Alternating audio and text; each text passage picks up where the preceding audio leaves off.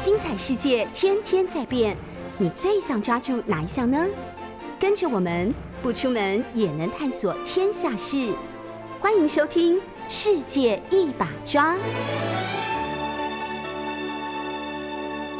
听众朋友早上，欢迎收听 News 九八世界一把抓，我是台北市议员钟佩君。我们同时也在 YouTube 频道直播，欢迎大家透过直播收看收听。网络的热门关键字里面，大部分这个星期。呃，几乎这几天都是集中在疫情相关的关键字上哦。那这个我我今天早上看了一下 Google Trend 的热门搜寻，昨天的第一名真的是应该说过去这二十小时的第一名，让我有点吃惊，是这个星巴克。那为什么是讨论到它热度这么高？因为它最近又在办促销活动。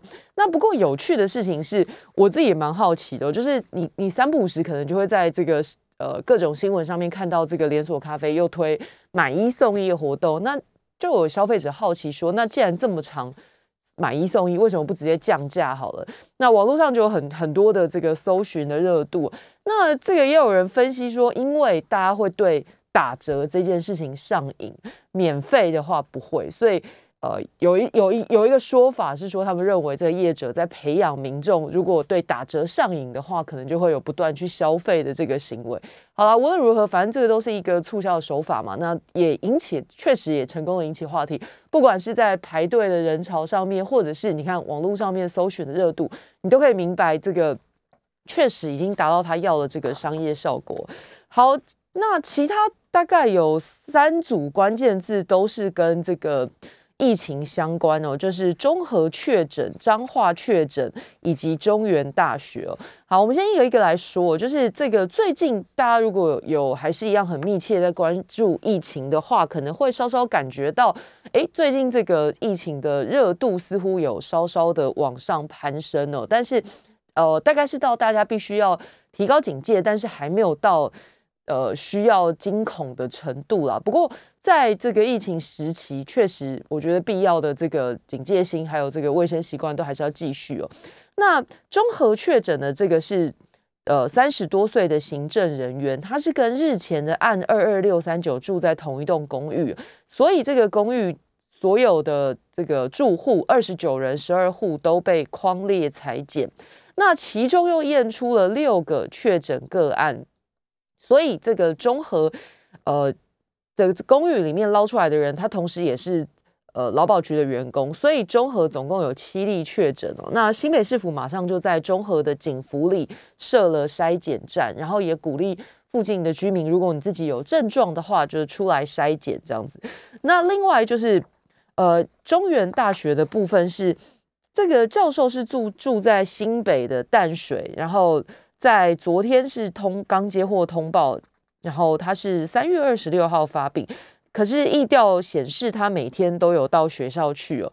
那已经紧急框列他的接触人跟上课的班级进行必要的裁剪跟居家隔离。那桃园的部分，这个前几天因为大潭电厂的这个移工群聚案，所以人数本土在本土病例的部分就是有飙升的状况。那现在看起来有稍微这个。下降一点，移工宿舍跟大潭电厂的工区群聚，从三月二十七号第一天，呃，四十七加四加一，然后到第二天是十一，第三天是三个，所以有在下降的趋势。那总共是目前是六十六例。那这个桃园在昨天新增的两个个案是大潭电厂的外包商老板，还有另外一个是三重业务员群聚内湖确诊女性的接触者。那这个防疫中指挥中心强调说，现在已经都追查出来，而且已经在掌握当中。那另外这个彰化的部分，呃，讨论度也蛮高的。彰化确诊的这一对夫妻档哦，因为他们最近这个在忙宠物展啊，他们是这个宠物用品的工厂老板夫妻档。那最近因为这个到处都有宠物展，那南北跑，所以。潜伏期掐指一算，如果从三月七号开始算的话，他们的活动范围横跨很多县市哦，包括台北、新北、台中、高雄、南投、宜兰、苗栗，就去过很多地方。所以现在这个要还原足迹，可能没有办法百分之百哦，那就是尽量去做。这个是彰化的宠物用品工厂夫妻，那他们已经都打过两剂 BNT。一开始出现症状的时候，就是呃，先去诊所看医生。那这个诊所医生警觉性很高，就要求这个有感冒症状的先生验，然后也要求他太太一起验。那确定两个都确诊，所以就马上的通报卫生局。所以这个防疫指挥中心昨天也借由这个个案呼吁。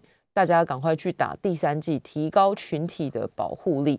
那这个个案的同住妈妈，还有小孩跟小孩的同学，小孩的同学就是整个幼儿园，还有这个老师啊、家属，通通都紧急的这个框列，然后一律裁剪。不过现在还好，一采都是阴性好，那连带的，因为刚刚讲了这些这几天的这个各县市不一的状况，所以让整体的防疫措施有一些调整哦。那现在的这个刚刚说了有很多的呃，包括移工的群聚啦，然后还有这个因为忙宠物用品展南北奔波的这个确诊者。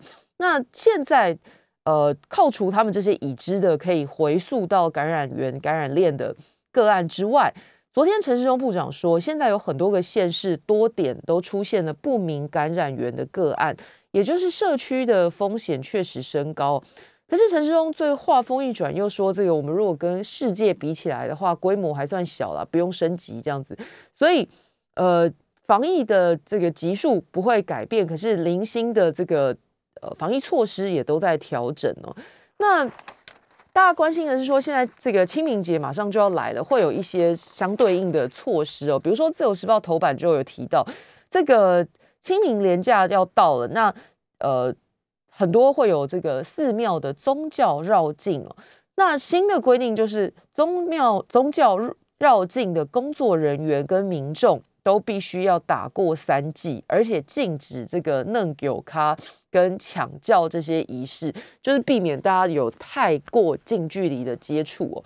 那宗教绕境者。这个必须事前就要拿接种记录跟主办单位登记，然后才发识别证。然后绕境的时候要戴好口罩，避免夜间在路边群聚跟席地而睡。那如果你要沿途提供餐点的话，要用盒碗或密封包装。那这个是关于绕境的这个新措施。不过台东就更严哦，就台东是因为有家庭群聚的病例，所以县长饶庆林已经禁止四月五号之前举办任何的绕境活动。那除了台东以外呢，这个呃其他的县市就是只要遵守刚刚讲的，要接种过三剂疫苗，然后同时有一些这个不能做的事情哦。那指挥中心说，其他的宗教活动还是维持原本的防疫规定啦，就是五百人以上的话要提报防疫计划。那宗教住宿场所同住家人外限一人一室，就是如果你本来不是一家人住在一起的话，你就必须一个人一间呢。然后在吃饭的时候也不可以逐桌敬茶敬酒。那希望民众在这个清明年假的时候可以分流扫墓，不要集中在清明节当天。好。刚刚讲的是这个指挥中心的各种新措施哦，不过执行起来有没有这么容易？你可以想见得到，就过去我们在新闻上看到很多这个宗教绕境的时候，那刚刚说的是要工作人员事先提供接种证明，那但是其实这个防疫规定里面也讲到，民众也要打过三剂哦。可问题是你去绕境的时候，这个很多人是听到鞭炮声或者是车队经过的这个锣鼓喧天的声音。才出来，比如说凑热闹，或者是祈求神明庇佑。那这种突然跑出来，你根本不可能去知道他是呃有没有打过三剂，然后更不要提说有没有可能在神明经过的时候拿出 Q R code 出来扫十连制哦。所以你可想见的，就是到时候这个规矩是一套，但是实际上落实到哪里又是另外一个层次的问题哦。那当然了，规矩定在这里，那能不能确实遵守就看民众，但是。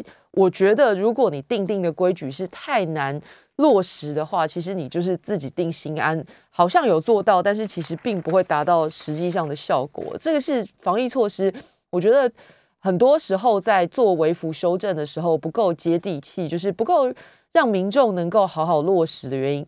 你讲是一套，但是做不到，或者是没办法做，那讲了定了跟没定不是一样吗？这几天关于疫情还有一个很热门的议题，就是这个。卫福部核定了打这个疫苗受害的救济审议小组，那核定了七七个案子的救济案，其中一个这个六十呃台北市五十多岁的女性，她是打了 A Z 之后并发血栓并血小板低下症候群，然后直接造成脑部硬塞跟导致脑压升高，并发后续的脑出血致死，所以这个审议小组判定。确实是打了 A Z 之后并发的症状，然后呃让这个民众送命，所以裁定他的这个救济金额六百万元。那其他的大概就是呃有一个十多岁的青少年打 B N T 四天之后啊，心悸、胸口不适，然后被诊断为心肌炎，那也确定是跟打新冠疫苗的相关，所以核定救济金两万五千元。那另外彰化有因为疫苗。诱发过敏的，然后还有这个台南打了三天之后，这个死亡没有接受解剖，那时序上没有办法排除发生心肌炎的可能，所以这个也有得到救济三十万元。那另外就是还有一些是零星打 A Z 有不同的症状的，那也获得一万、三万跟六千的这个补补偿那这个都是跟打疫苗有关的这个后续消息哦。好，今天这个自由的头版谈的是电价的事情，大家都很关心电价到底接下来的状况如何。呃，这样说好了，昨天的这个经济部的电价审议会在三个小时的讨论之后，那就做成了一个决议，说现在的俄乌情势不明朗，那物价有僵固性，所以破天荒的决定暂时不决定。暂不决定，决定暂时不决定，好，有点绕口。但就是经济部昨天的这个电价审议会决定暂时动涨，那什么时候再说呢？呃，至少三个月再说，就是六月底的时候再开，情势比较明朗之后再说。那电价经过这个会议如果要延后的话，那就是呃等于动涨三个月，那就是六月底再议，这三个月就不会有变化。可是说实在的。不涨价就一定是好事吗？正常的状况之下，也许，你从单一点来看，哦，不涨价，现在这个点大家省荷包。可是长远一点，放长一年、两年、三年来看，不涨对台湾的电力环境来说是一个健康的选项吗？其实现在有三种意见在拉扯，像这个商总的主席就说，政府暂时不涨电价，对商业界来说是好事。可是半年之后。有可能涨，或者是缓涨。那之前连七栋这个民众用电跟工业用电，是不是应该要分开来讨论，或者是只涨工业大户，应该有不同的考量啊？那现在如果只担心说电价会影响物价，然后呃涨上去之后没有办法再调整，可能也是其中的一个考量之一哦。不过。呃，商业界当然反对只涨用电大户或工业用电，他们认为这个是在被惩罚。可是，一般也有意见认为，这个大户因为比例上的使用的比例的问题，应该有不同的这个比例收费。所以，这有很多意见在拉扯。那缓涨三个月，现在当然不会告诉你说，因为各派意见瞧不拢，所以晚一点再说。刚刚已经讲了进一步的调。进一步的理由是说，因为现在国际局势未明朗，就是俄乌战争影响。那情势明朗之后，择期讨论。可是本来这个会开之前，大家都以为说啊，终于要破除连期动了，动是动涨的动。毕竟合理的反映电价成本这一件事情，是我相信大家可以接受的。那如果这个接下来想要迈向这个近零碳排的目标，过渡期花费也会比较合理。可是就在各界都以为昨天这个会议会端出结论的时候，哎，没想到又又要延，而且一延又要延三个月，以拖待变，那就会得到答案吗？其实这个之前哦，已经好几度大家都已经在讲，就是电价看起来非涨不可，因为再生能源的推行。经济部早就已经说过，电价比电价会比这个二零二五年会比二零一七年涨百分之三十三哦。可是到现在居然才涨百分之三。再生能源如果发展的话，本来有需要这一段过渡期。那现在的状况是，政府一方面一直跟你讲说我们要发展这个替代能源，然后会有这个绿能发电，那设备不断的采买。可是问题是，你这些能源菜单不断的开出来，然后台电需要协助多少的输配电建设，然后需要强化电网啦，这个储能设施啊。可是讲了半天之后，你没有。菜单没有牛可以拿进来下锅，不知道要怎么样去做，所以最后这政策不是跳票就是营养不良，所以最后等不到菜上桌的还是老百姓。苏贞昌院长昨天已经到立法院去专案报告，昨天再次去啊，所以他又再次为了这个三零三大停电道歉哦。可是事发已经将近过了一个月，那不断的说要彻底检讨，可是。最基本的产业损失估计这件事情，在报告里面都没有提哦。所以昨天让大家很惊讶的是，院长到这个立法院去报告，但是呃，讲到的是其中有九页在谈这个大停电事件之后，九页的报告要谈班班有冷气，然后其中有大概九九页在谈这个。电的电力的政策，但是其中有半页就是大概十八分之一在讲班班有冷气的政绩。问题是大家觉得啊，你冷气装了之后没有电，你装了也等于没装，所以不能避重就轻哦。那真的长远的解方治标也要治本哦。治本的解方当然就是这个电价要做合理的调整。早就已经讲过，并不是说电价不涨，然后大家就会高兴，因为不涨不健康的电力环境，我觉得对也不是全民之福哦。那如果像政府讲的要全力发展绿能能源发电，那就有相关的设备必须采买，钱从哪里来？如果你只是画出大饼，然后没有把这个菜报进来，菜没有种出来，那画出菜单那也没有用。所以现在电力政策看起来是陷入了这个矛盾当中，以拖代变这一招可以挡多久？三个月之后，大概六月底的时候，必须还要再继续讨论。可是大家关心的是，是昨天。在这一场审议会上面，三方的意见纠结卡关。如果你接下来三个月之后，好，俄乌情势像你说的已经明朗化了，那难道这个三方的意见也会跟着突然就不僵持了吗？当然不会嘛。所以如果这个议而不决，学者认为说现在的这个代价就是全民一起来买单哦。那进一步说了，就是如果全球的油气价持续飙涨，中油跟台电的压力都很大，缓涨最多就撑到夏季电价结束，十月到这个冬季电价的时候顺势调涨，可能比较适合。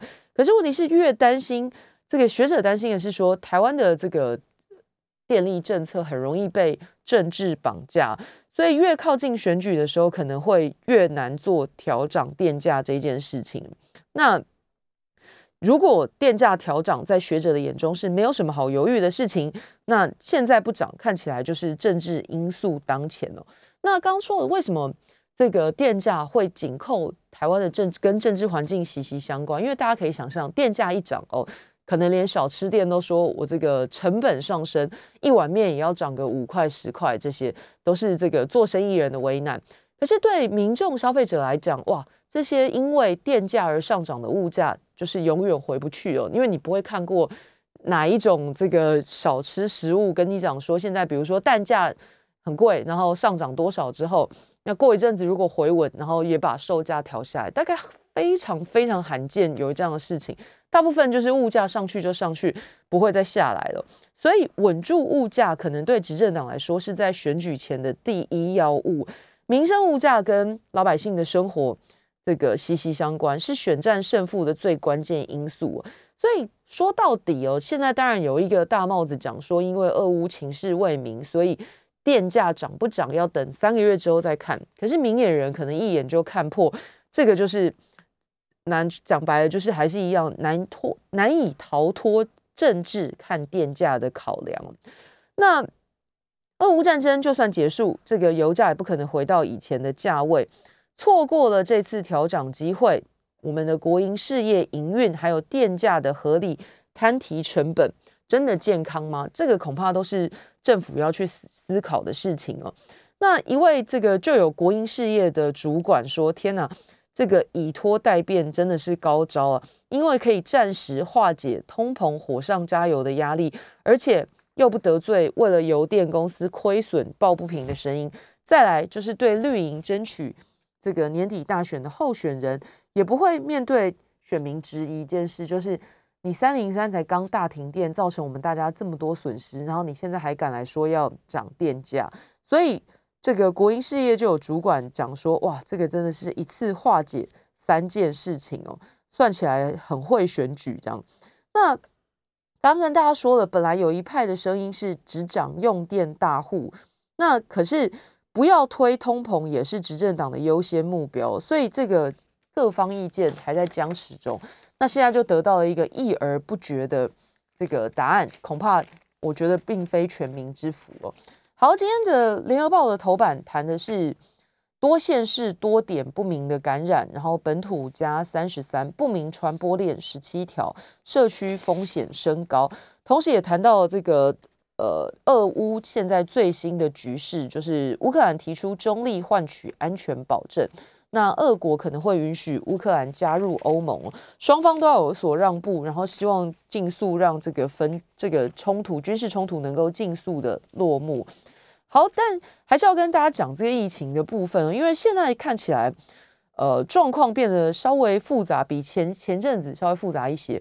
那到底民众还有哪些事情可以做呢？那大家当然知道，就是疫苗嘛，然后还有保持警戒。那警戒的部分，当然就是，呃，如果有症状的话，必须要快筛哦。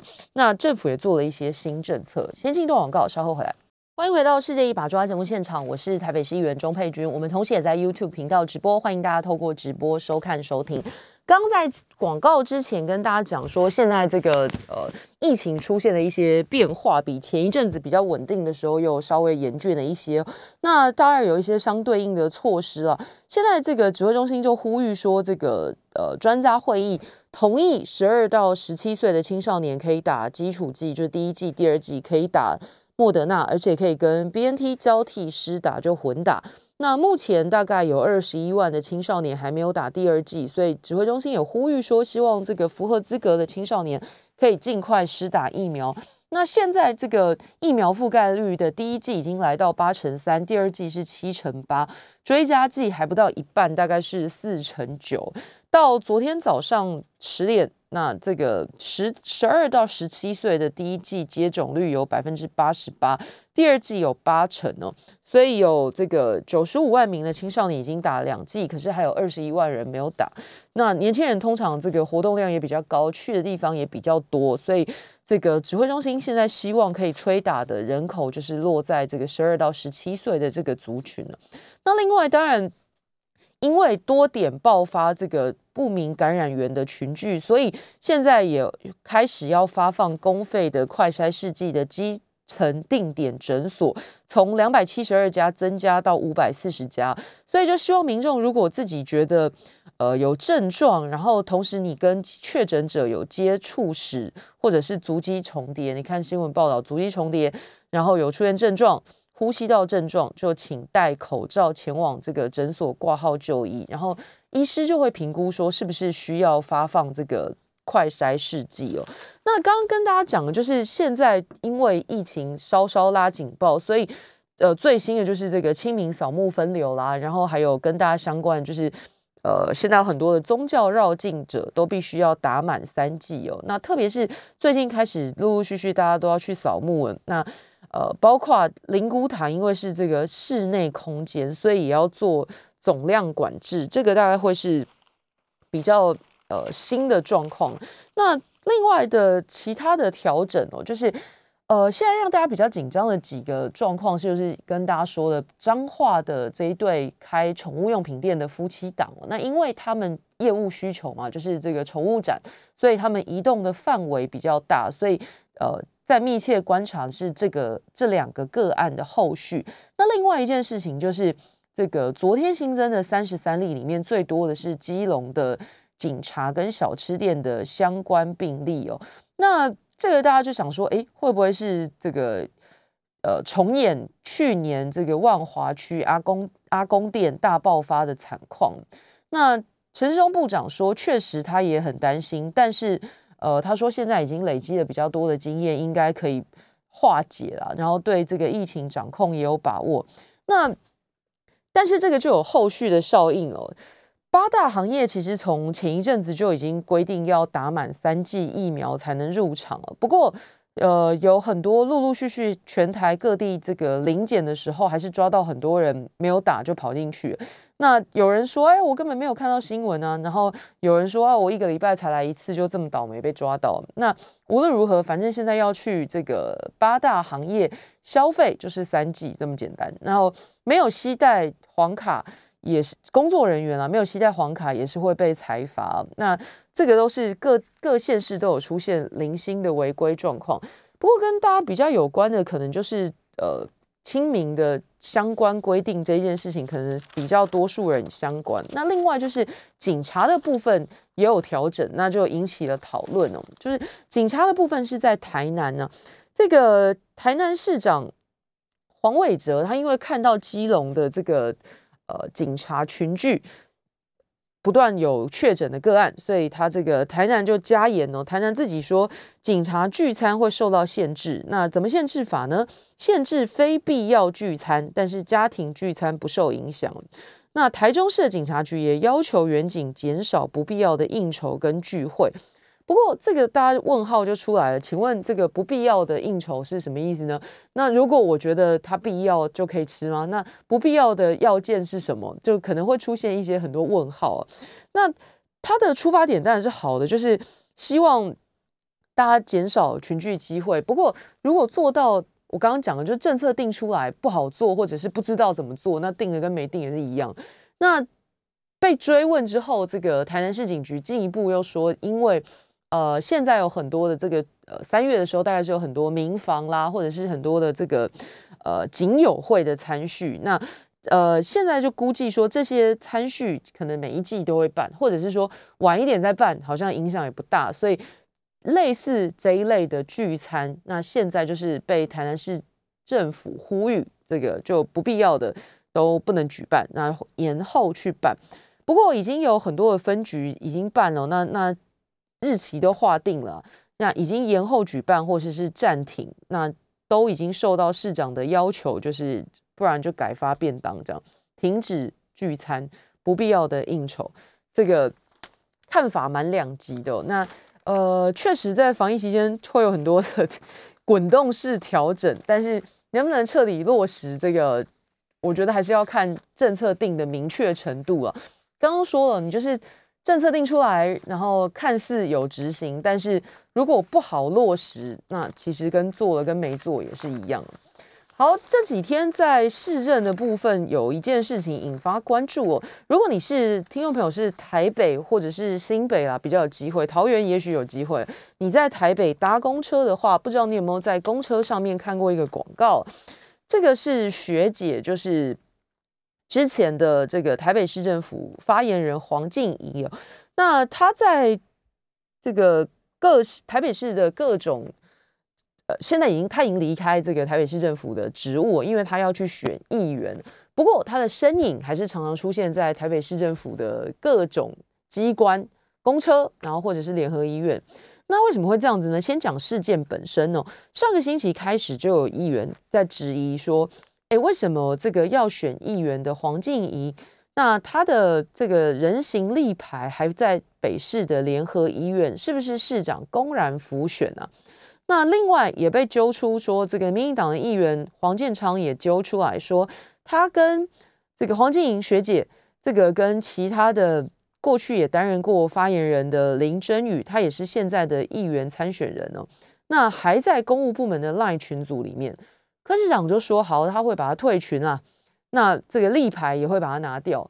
可是并没有，就是风波没有随着这两个做法暂停。那马上有议员发现说，哎，这个民众来检举了，说搭公车的时候看到台北市的这个公运处的市政宣导影片，里面的女主角还是黄金莹啊，那是不是等于在用公车广告替民众党的候选人助选呢？所以。这个议员接到检举之后，马上跟市府反映哦，因为议员认为这个是民众党党政不分呐，这个把候选人放到这个各种的市府所有的资产上面呢，那简书培议员，这民进党议员说，整个城市都成了民众党的竞选总部。那事实上的状况，呃，过去黄静莹担任市府的发言人，那市府的解释是说，他过去在担任副发言人的时候，常常无偿协助市政拍宣传影片，省下了很多预算。市府的解释就是，发言人陈志涵说，如果过去比如说你要宣导联谊啦，或者是你要宣导这个公寓处的政策，你是找网红来拍片，那可能就有额外的支出。那当时他们认为黄静莹声量不错，形象也好，所以用了它来拍摄，没有花额外的钱，是替市府省钱，这是市府的说法。那既然已经影片拍了，继续用，因为这影片是市府的资产嘛，那继续用也无可厚非。市府的解释是这样哦，不过。这个公运处后来自己评估之后，觉得行政中立，还是请公车业者把这个宣导影片拿下来。那之后如果真的要拍的话，还是会回到找素人或者是动画的方式拍摄影片哦。那我觉得这件事情市府说的，呃，说对一半，就是确实过去他帮忙站在发言人的这个角色上面帮忙拍片，省下预算，这个无可厚非。但是接下来要讨论的事情是说，公车的广告，一般听众朋友可能不是那么明确了解，就是这个选举过的人才会知道，就是公车广告上面其实对政治类的广告的限制是非常多的。各位现在随着选战逼近，可能会在很多的公车看到那个呃车身上面会有很多候选人的照片啊、标语啊等等，但是其实他呃事前受到的。限制跟审查是很多的，就是包括在大选时辰还没有到的时候，是不可以放竞选广告的。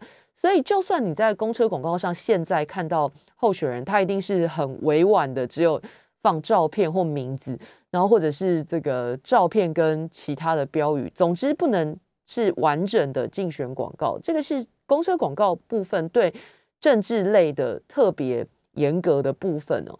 那所以你在想？同一个标准来说的话，如果对付费的广告版面审查都这么严格了，那免费的车内这个播放的部分，是不是也要去反思说，那真的不必要？如果踩到这个模糊地带的时候，从严办理？我认为其实对这个黄静莹本人。反而是好事哦，因为如果这个继续纠结下去，那两派意见拉扯的话，其实我觉得对站在候选人的角度来讲，对他不一定是好事。所以广告拿下来之后，因为当时说白一点了，当然他是这个呃有受有获利，从这件事情有获利，但是继续放可能也并不是他自己所主张的，就顺势而为嘛。那现在如果引发这个批评，或者是这个其他的。负面讨论的话，对他来讲，这个广告我认为已经是弊大于利哦。那下架其实对他来讲不一定是坏事，说真的是这样。那为什么公车广告会引起大家这么多的讨论？刚刚已经跟大家说了，因为首先公车广告的限制还有规定是非常多的，那再来就是费用也很惊人，你要在车身上面放广告。那个费用是真的很惊人的，那一辆可能一个月就要上万元，那更不要提说这个只是在车身上面放一个平面的照片跟标语，如果是在这个车子上面循环播放的广告，那收费又另外算。所以这个黄静怡从身份从副发言人转换到呃议员的参选人的时候，那过去的广告就拿出来被受到这个。更多的检讨跟关注。那现在公运处，嗯，我觉得也算从从善如流啦，就下架这个影片。那不要再让这个市长会有可能党政市政不分的这个质疑。对候选人本身跟对市府团队来讲，我觉得都不算坏事哦。那市政府在议会的这几呃这几天，因为议会开议，上个星期开议，那。陆陆续续有很多的议题，市长先到市府去施政报告，所以才会有刚刚讲的这个被质疑联合医院放了黄静怡广告这件事情。但是这几天，听众朋友如果在新闻上面可能会看到，劳动局长的版面几乎是比市长还要多。先进一段广告，我们回来继续看。欢迎回到世界一把抓节目现场，我是钟佩君，欢迎大家继续收听，也可以到 YouTube 收看直播。好，上段节目跟大家谈到这个民众党最近，因为其实也不是最近啊，应该说市长成立民众党之后，就一直有这个市政跟党政不分的各种质疑。那呃，现在有比较明确的事情，就是因为今年年底这个马上要选举了，那很多的民众党的过去在市府服务的副发言人们。我用门哦，因为很多个，就陆陆续续已经离开了市府的职务，然后准备投入这一场选战了。那可是他们过去在这个市府留下的这个，比如说学姐啊，拍了很多的这个平面啦，或者是影音的宣导。那如果继续在这个公共场所继续播放哦，那就引发质疑，说是不是有这个。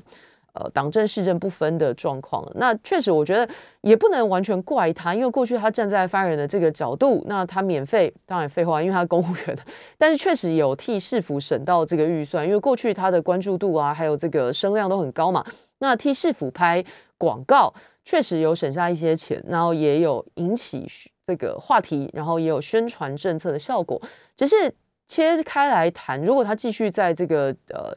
市府的职务上面，或者是他没有从政的打算的话，这个就算他离职继续播放，也不会有人拿出来讨论的。那关键就是因为他要投入这场选战，那这些广告播放的地方可能是呃其他人必须要付费，而且甚至要受到很严格的检视的地方的时候，例如公车，那就会有特别这个引起争议之处。那所以我认为，这个今天报纸都用很。呃，我觉得蛮重的字叫下架，好像听起来蛮吓人的。但其实下架学姐，我认为对她的选举并不是坏事的，因为如果继续再这样拉扯下去，对候选人来讲，我觉得是蛮蛮伤的。好，那刚进广告之前跟大家讲说，最近这个抢版面抢的比柯市长还要大的，就是这个劳动局长陈信宇哦。大家对这个名字可能有点陌生，因为昨天我在别的节目上讲到这个名字，连续讲之后，还有听众朋友留言问我说，为什么我要一直讲陈前总统的女儿陈信宇？不一样，不是同一个人。我讲的是劳动局长陈信瑜，那是信用的信，然后这个呃周瑜的瑜，陈信瑜，他过去是这个高雄市议员，然后。从前年的二月来台北市担任劳动局长之后，然后一直有一些这个，应该说他每次上新闻的事件都都很奇特啊。比如说前一阵子是因为这个有银行行员哦，呃，结婚离婚，结婚离婚，然后这个可以说是骗婚假，新闻是这样用的，说他骗婚假，就是同一对夫妻结婚离婚结婚，然后连续请婚假，然后这个银行。发现之后就不准他第二次婚嫁，可是没想到居然被劳动局罚。那后来是黄珊珊跳出来说这个不近人情，常理判断就不合理嘛，所以就判银行又不用罚。那可是当时这个做出这个让大家很吃惊的决议的，就是现在我刚刚讲的这个陈信宇局长。那他最近开始又开始引起讨论，是因为他在这个。呃，浮选在工会聚会的场合，浮选副市长黄珊珊，那他里面用到的措辞很多都踩到了这个法律的红线，有行政不中立的问题。现在也因为议员的要求移送政风调查。那另外就是他很多人检举他这个上班呢常常请假不在，那为什么会让这么多同仁发现这个局长没来上班呢？我说实在哦，各位都在。很多听众自己也是这个劳工朋友，老实说啊，你老板有没有天天进办公室，或者有没有时时刻刻在办公室，你可能不是那么明确会感受到。如果他只是这个偶尔一两天事假、病假，或者是个人特休没有进来，你可能不会明确的感受到。那为什么劳动局长他会让他的同仁明确的感受到他一天到晚不在办公室呢？因为根据我调了他的这个请假记录来看，他有将近一半的周一跟周五都会非常凑巧的刚好请了各种的假。呃，有一个有一应该说这个新闻在我质询之后，在网络上有两派的讨论，有一派的人说这个。市长请假怎么呃，局长请假依法怎么了吗？就是陈新宇自己的态度也是如此哦。但我就问，如果一个市府的一级首长，他总是礼拜五也不需要他，礼拜一有他没他也没差，一年之内让他可以请高达这个额外两年多请了一百多天的假，那这个是这个局长是不是跟基乐一样，还有存在的必要吗？我觉得这是市长必须要去思考的。那我个人觉得令人忘味的事是局长。在被我当众这个质疑说为什么他可以两年之内多请八百多个小时的假之后呢？呃，局长的态度其实蛮有趣的。我们再听一段这个当时他跟我的对话，就是在议事厅的询答。不过我要先提醒听众朋友，这音量可能要稍微关低一点，因为那一天这个气氛不是太好。我不是说你不要请假，是因为我迟到，我就照我的规定请假。不就是请假吗？不要给我在那边狡辩哦。所以局长，你在这里跟我保证的是，你在九月这漫长的十三次病假，你都有附上病假证明一定要，因为也要报议会准许，因为那段时间是开议的时间。那因为我在外面进来议会的时候，有发现发烧的状况，所以呢才被要求立刻去做一些相关的检疫。那也因为这样发现了我的血管性水肿，所以就被要求要立刻住院。我不想针对你的个人隐私做进一步的探讨，但是陈局长，我要告诉你的是，今天为什么我会站在这里问你这个问题？为什么我会站在这里把你过去两年的出缺勤记录都调出来？因为在过去的好几个月，我接到了无数次各种各样的检举，说你都不在办公室。陈局长，你今天早上是不是又请假了？今天早上没有请假啊！你今天早上没有请假两个小时今天早上我出门的时候，因为碰到了塞车，所以我塞了一个多小时。你刚不是说你不要请假？我就自己请假。我没有要请假，是因为我迟到，我就照我的规定请假。迟到不叫请假吗？不要给我在那边狡辩哦！依法请假，我还是依法请假。真的是笑话，在这里说。议员，我一向是依法请假。你刚刚不是说你没有请假吗？现在说我迟到，可是我还是请假，因为我认为这一切要守规定，所以我是依法请假。陈市长，你可耻啊！在议事厅打雪，你敢睁眼说瞎话？叫你最聪明啊！台北市就你一个人塞车，所有的局长都不会塞车，是不是？我们以为来上班也都不会塞车，就你一个人因为今天从林口来真的有塞车，我什么我认为我就用请假去。你就是浑水摸鱼，你就是懒惰，你就是没水准。所有的局长可以准时我都依法请假，请议员不要无故指控。你就是睁眼说瞎话。我刚刚问你今天有没有请假，你说什么？因为我早上没有预备要请假，是因为我迟到的时候，只要有塞车，我都一定会依法去请假，不要去因为这样去耽误了。硕士论说我摸鱼了，这个是我请假期间。我为什么会这样问？请大家记下陈局长睁眼说瞎话、面不改色的这一刻。今天早上我收到了劳动局同仁传给我的简讯，里面写什么呢？本局陈信宇局长一百一十年三月二十八日上午请假两小时，请假期间职务由陈慧琪副局长代理，请查照。这是一切的依法程序。有人刚刚几分钟前在这里说，哎，我没有请假，哎，因为我塞车，呃，所以我怎么样？你就说谎嘛，塞了两个小时啊。我不是刚刚也告告诉您的吗？我没有因为这样，然后我就我就用所谓的迟到，然后我就让你们觉得我在打混。不一开始就我是真的一切依法请假。台北市政府有你这样的劳动局长是劳动局同仁的悲哀，有你这样的劳动局长是所有局处同仁可耻啊！他们陪着你一起，因为我一切都依法去请假。议员这样的局长，这个是我应该有的这个倒霉。你就是一个不敢勇敢面对自己干了什么好事的人。我就是一切依法请假而已啊，议员，不要再找辩了啦！大家都好，这个大家刚刚听到我们这个劳动局陈信宇局长在议会，这个我问他说，呃，为什么请假这么多的时候，事实上他刚好连当天就是我这一段质询的时候的当天早上，我又接到同仁说，早上局长又请假了，那。大家刚也在这个他的答询里面听到，他其实第一时间他是否认的。那后来我才知道，原来他创下了新的解释，就是说他的主观意识上没有当天本来没有想要请假，但是是因为出门上班塞车的下雨天嘛，塞车，所以晚到迟到了，所以他才不得不请假。然后他还是强调依法。那我也跟大家补充一下，他昨在这个呃昨这一段询答里面有提到说，他这个血管性水肿，当天其实。我看到的是他九月的连续病假，那我们都很体恤官员，如果身体不适的话，这个我我甚至认为，如果严重到要请病假，呃，连续这么多天，那状况有没有好好转，然后休养的时间够不够，这个我觉得都很值得关心。血管性水肿是什么呢？是荨麻疹啊，他自己在脸书上面也曾经写过这件事情哦。那我觉得值得讨论的是，是他身为劳动局长，他是不是捍卫的劳权只限于他自己啊？为什么会这样说呢？因为他不断在强调依法请假、依法请假、依法请病假，连续两天要附医生证明。但是我摊开他所有的病假，特别的点就是，他都把病假拆成四个小时、四个小时，一个一天来请哦。那这一部分我们还请人事处在调查当中。但是我要说的是，是。